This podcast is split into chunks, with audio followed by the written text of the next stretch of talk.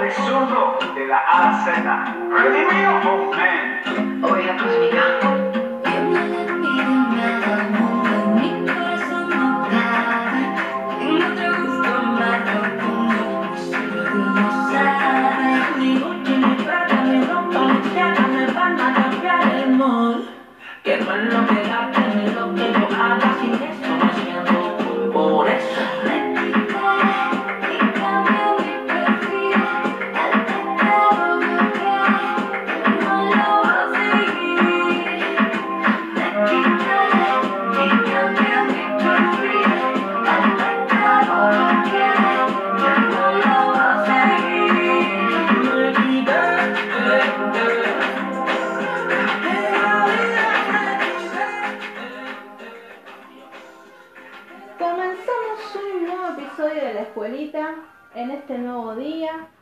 Eh, muy contenta de estar aquí nuevamente, ¿sí? compartiendo con ustedes estas hermosas historias eh, en donde nos brindan mucha, mucha esperanza. ¿no? Y qué bueno que es, como decía recién el tema, poder cambiar de perfil ¿sí? y dejar un poquito de todo aquello que, que no nos hace bien, inclusive hasta afecta nuestro carácter negativamente, que podamos disfrutar y hacer cosas que realmente nos alegren el corazón, que realmente nos edifiquen, que realmente nos ayuden a crecer, ¿no? Y qué bueno que es tomar esa decisión de decir, cambio de, perfil, ya no curioseo aquellas cosas que, que no son tan buenas. Pero bueno, en este nuevo eh, episodio de la escuelita vamos a estar continuando con la historia, la asombrosa historia de Jesús, en donde hoy nos toca hablar sobre el niño entre los sabios. ¿Saben por qué ese, ese título? Porque en esta oportunidad Jesús, siendo tan pequeño, eh, estaba hablando con gente de mucho estudio y que era muy entendida, pero para su asombro, este niño, que era mucho más pequeño que ellos, parecía que sabía mucho más que, que lo, que, de- que lo que ellos mismos habían estudiado durante años.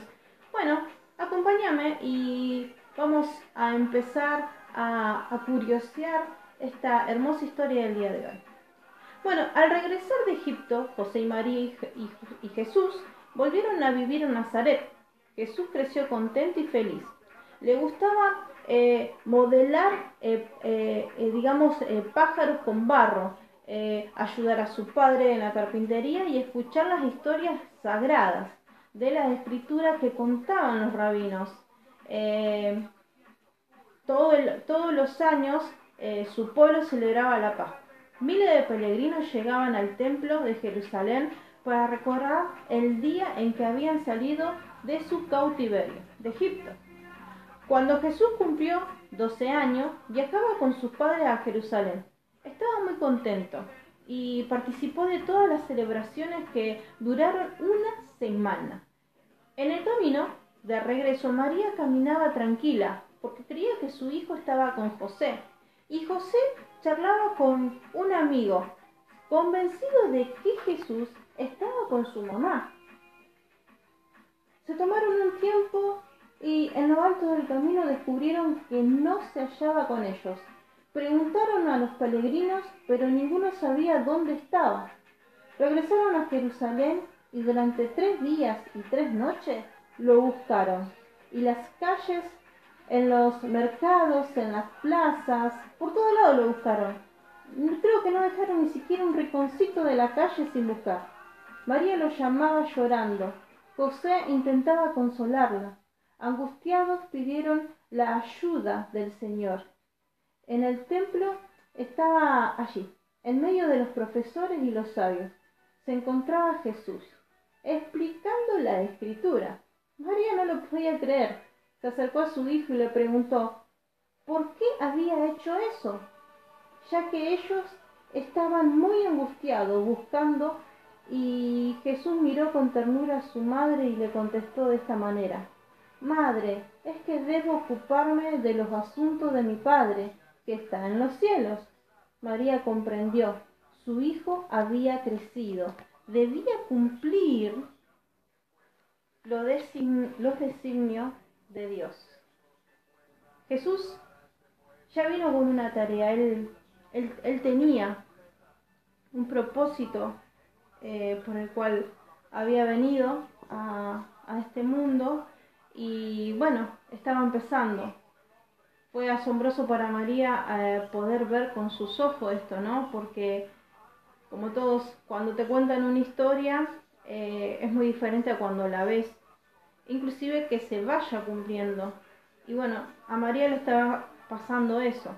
Estaba viendo cómo se estaba cumpliendo lo que aquella noche el ángel le anunciaba. Y ella, con toda humildad y, y con todo su corazón, le dijo, Señor, aquí está tu sierva. Ella dispuso su vida, su corazón, para que esta profecía hermosa se cumpliera para eh, prácticamente cambiar y dar esperanza a todo el mundo, porque Jesús representa eso, la esperanza, representa un cambio, representa un, renuevo. Eh, tengamos en cuenta que en ese tiempo no había eh, nadie, ni siquiera ningún profeta que quisiera lo que Jesús hacía. Eh, y prácticamente nos mostró que todo se puede, que cualquier lucha que tengamos dificultad se puede vencer, porque Él las venció en la cruz. Él venció cada una de nuestras tentaciones, de nuestras debilidades, de nuestro enojo, cuando nos caprichamos, cuando sentimos celo.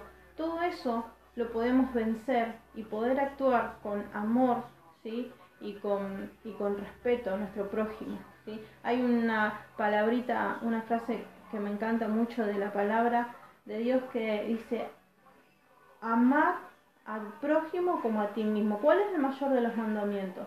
Amar al prójimo como a ti mismo. ¿sí? Amar a Dios primero y al prójimo como a ti mismo, para ser exacto.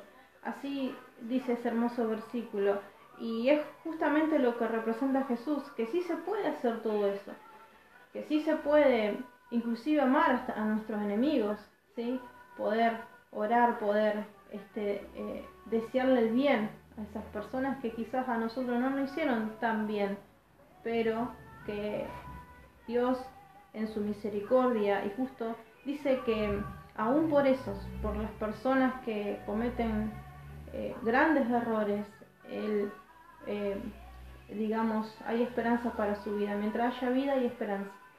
Así que bueno, eso es un poquito lo que yo les quería contar hoy y, bueno, y poder despedirme, ¿no? Con este, este hermoso relato de este día, en el cual nos vamos a estar volviendo a encontrar el jueves, ¿sí? Eh, siguiendo, eh, indagando la palabra de Dios de esta manera, contando cada historia y cada suceso que ha pasado en el Nuevo Testamento. Te dejo un abrazo enorme y que Dios te bendiga.